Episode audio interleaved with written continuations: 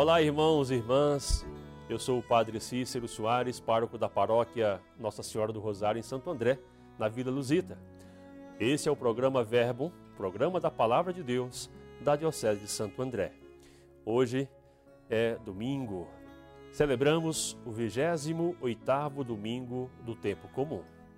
E nesse dia eu convido você a ouvirmos, meditarmos o evangelho da liturgia da palavra de hoje, do evangelho de Marcos, capítulo 10, versículo 17 a 30. Naquele tempo, quando Jesus saiu a caminhar, veio alguém correndo, ajoelhou-se diante dele e perguntou: Bom mestre, que devo fazer para ganhar a vida eterna? Jesus disse: Por que me chamas de bom? Só Deus é bom e mais ninguém.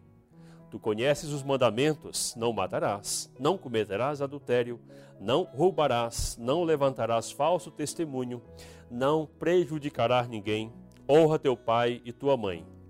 Ele respondeu: Mestre, tudo isso tenho observado desde a minha juventude. Jesus olhou para ele com amor e disse: Só uma coisa te falta. Vai, vende tudo o que tem, dá aos pobres e segue-me. Mas quando ele ouviu isso, ficou abatido e foi embora cheio de tristeza, porque era muito rico.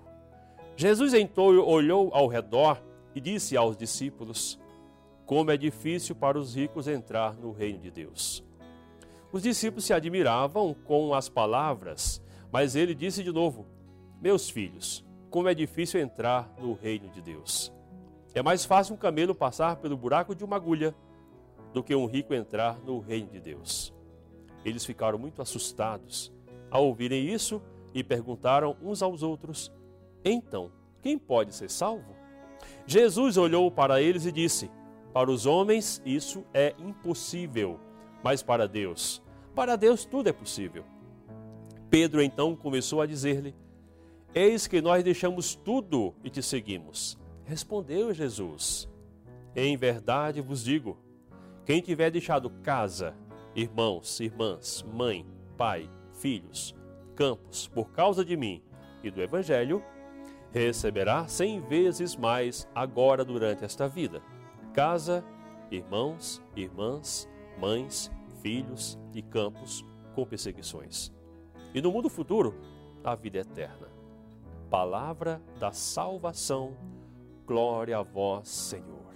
Irmãos, temos diante de nós esta cena onde Jesus, caminhando com seus discípulos, um homem amadurecido, na sua idade, encontra-se com Jesus num gesto, primeiro um passo de humildade, atira-se aos pés de Jesus, ajoelhando-se e faz uma proposta para Jesus que para nós é fundamental. O que eu devo fazer para ganhar a vida eterna?